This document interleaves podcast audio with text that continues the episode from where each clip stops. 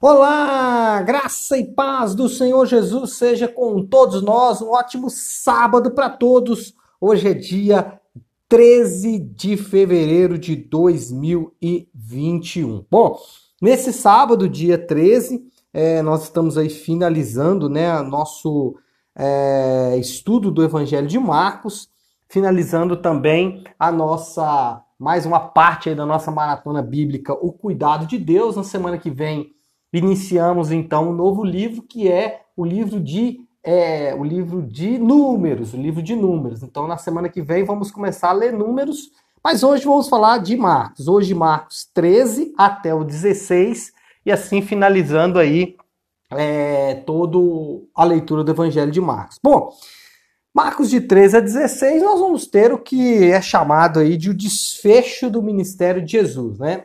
A partir do capítulo 13, quando ele caminha em direção a Jerusalém. Lembra que Jerusalém está preparando-se para receber a festa da Páscoa. Ali Jesus ele vai receber, ah, vai ser recebido de forma honrada, né? Ali pelos, é, pelos moradores da cidade de Jerusalém. Depois ele faz o chamado Sermão do Monte de Marcos, que é ali o capítulo 13, quando ele fala do fim dos tempos.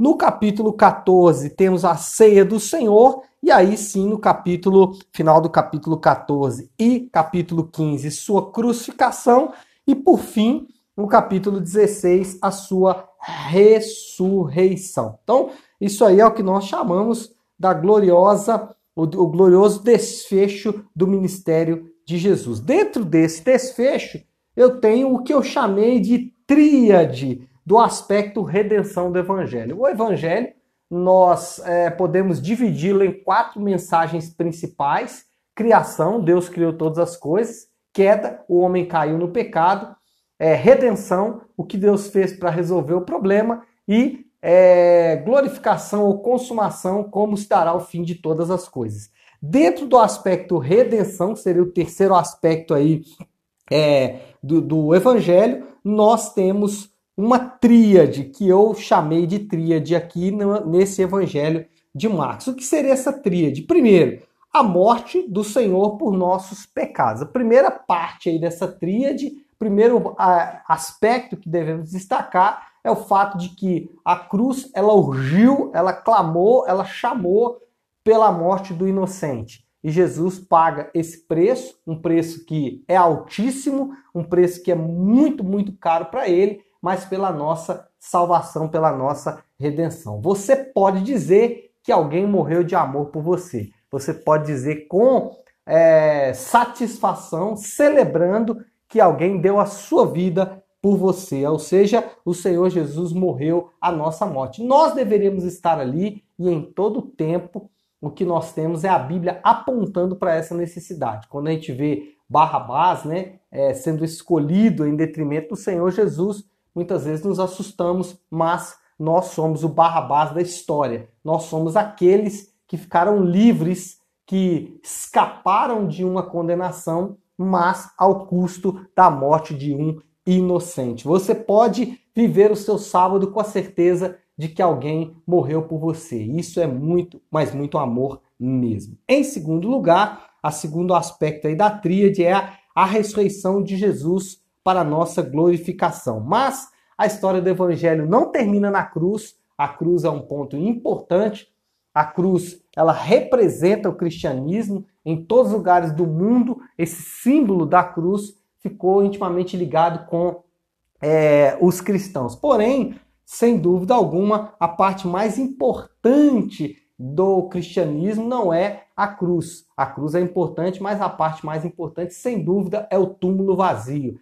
Ah, o cristianismo é, é a religião da ressurreição. O cristianismo é a religião do túmulo vazio. Essa é a nossa convicção, essa deve ser a nossa alegria, essa deve ser o motivo total da nossa paz, da nossa tranquilidade, e todo anseio, que toda ansiedade, toda é, preocupação, que tudo aquilo que muitas vezes trabalha no nosso interior né, de forma tão negativa, trazendo esse tipo de sentimento, preocupação excessiva, depressão, ansiedade, todos esses males emocionais, né, eles precisam encontrar o nosso coração pronto com a mensagem de que o nosso Senhor ele ressuscitou. Nós temos alguém que nos ama e nós temos o caminho da ressurreição nos esperando. E o terceiro aspecto aí da tríade é a resposta ativa de todo discípulo de Jesus. Eu coloquei resposta porque é o, é o crente que dá, e eu coloquei ativa porque envolve alguma coisa que deve ser feita. Versículo 15 do capítulo 16 diz é, assim o texto bíblico: E disse-lhes: Vão pelo mundo todo e pregue o evangelho a todas as pessoas. Quem crer e for batizado será salvo. Ou seja, todo discípulo de Jesus, com essas duas mensagens no coração, devem responder ativamente ao, a essa verdade, indo por todo mundo e levando essa mensagem a toda criatura, a todas as nações. É uma figura de é, ilustrativa que eu gosto de fazer é como se você tivesse uma doença rara do coração e fosse realmente desenganado pelos médicos, né? Uh, dessem para você poucos dias de vida e alguém se voluntariasse a, doar o seu próprio coração para você, com a única, o único pedido dizendo, olha, obedeça tudo o que eu peço e tudo o que ele pede está composto aqui no livro. Uma das coisas que ele pede é que nós devemos ir por todo mundo e pregar o evangelho a toda criatura. Ou seja, aquele que morreu a nossa morte, ressuscitou para nossa glorificação, deixou uma ordem expressa: vão e preguem o evangelho a toda criatura. Então é isso, pessoal. É, encerramos aqui então essa maratona o Cuidado de Deus. Encerramos também o Evangelho de Marcos. espero que realmente tenha falado ao coração de vocês. Que Deus abençoe. Um ótimo sábado para todos. Estamos aqui em oração, né?